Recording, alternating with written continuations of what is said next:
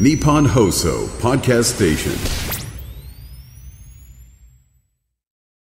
まだまだ来ております。本日も東北の思い出。は東北の思い出。はい。い、えーピケさんからです。はい東北は実はあまり行ったことがなくて、岩手釜石くらいなんですよね。うん。あれ確か3月最後の日で、まあ言うても3月、春じゃないですか。ん桜の開花も直前なくらい。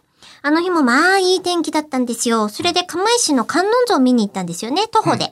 普通はバスで行くみたいで、片道1時間くらいかかったんですけど。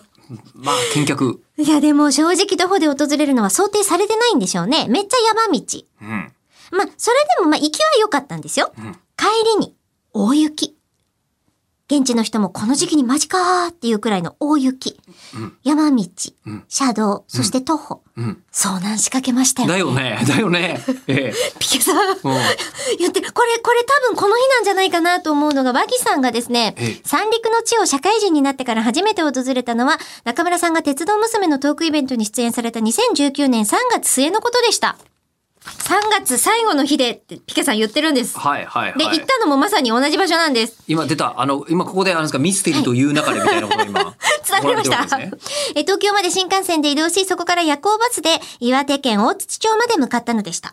バスを降り立つとまだ雪が残っており、歩道は雪かきされていないところもありました。中村さんたちのトークイベントを楽しんだ後、周りの出店で食べた牡蠣や海藻ラーメン、とても美味しかったです。オタク仲間たちでビールを枯らしたのも思い出です。と、和木さんはグビグビしている頃、ピケさんは遭難しかけていると。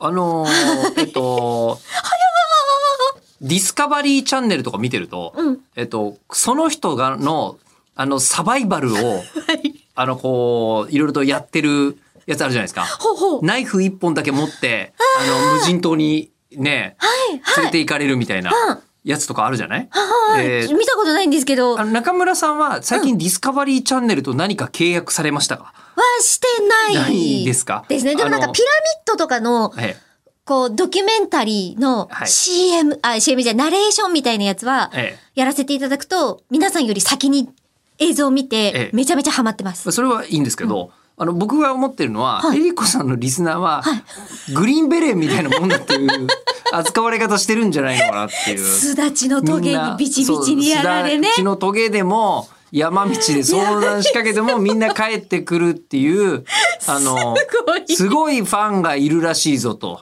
えかっこいえいなだから今後もエリコ王国みたいなことをや,、やって次の次のやつは、えっと、なんかえ声優さんのイベントがあの断崖絶壁の上で行 われるここだこよこここを通り抜けた者のみが参加できるみたいな、恐ろしい。ええいう感じにもうなってきてませんかそ れ。まあでもその後ピケさんにも、あの、元気にね、何年もお会いしてるので、無事で皆すさ。んご無事でどうぞ。何よりです。